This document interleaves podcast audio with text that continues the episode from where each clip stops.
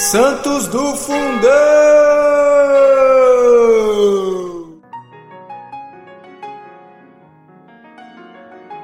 Fala galera, hoje, 10 de março, iremos falar sobre São Quesoc, bispo e confessor.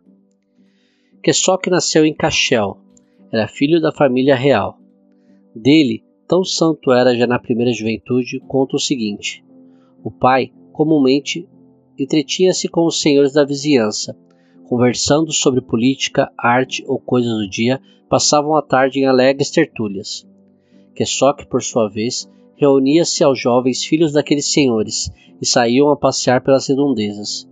Um dia, com dois príncipezinhos, divertiam-se à beira de um calmo, mais profundo lago. Em dado momento, os dois amigos, descuidando-se, rolaram pela margem e, afundando-se nas frias águas, não mais tornaram à tona.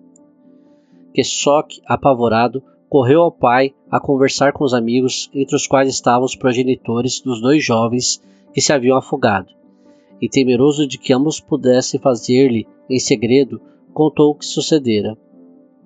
Quando fazia, dois moradores do lugar que haviam presenciado o que se desenrolara à beira da água surgiam e surgiram e relataram a todos os afogamentos dos dois príncipezinhos. Ora, os pais dos infelizes, julgando que Quesoc era culpado, por isso que falava em voz baixa, tão em segredo, furiosos, ameaçaram atacar aquela propriedade, incendiá-la e liquidar com todos os seus habitantes. Sem mais nada, abruptamente, renovando as ameaças, deixaram as companhias e se foram. Quesoc estava desoladíssimo, e em seu quarto passou a noite a orar, para que os príncipes não levassem a efeito o que tão furiosamente haviam prometido. De madrugada, cantavam os galos, e já tênue claridade ao longe no nascente apontava o dia que não havia de tardar, um anjo muito belo e muito alvo surgiu no quarto.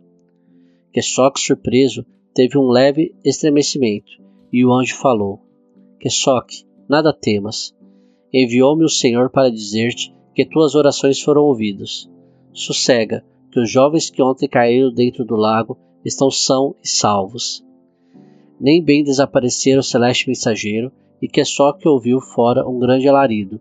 Correu à janela, viu os dois príncipezinhos com os, com os pais que exultavam a rir e a cantar.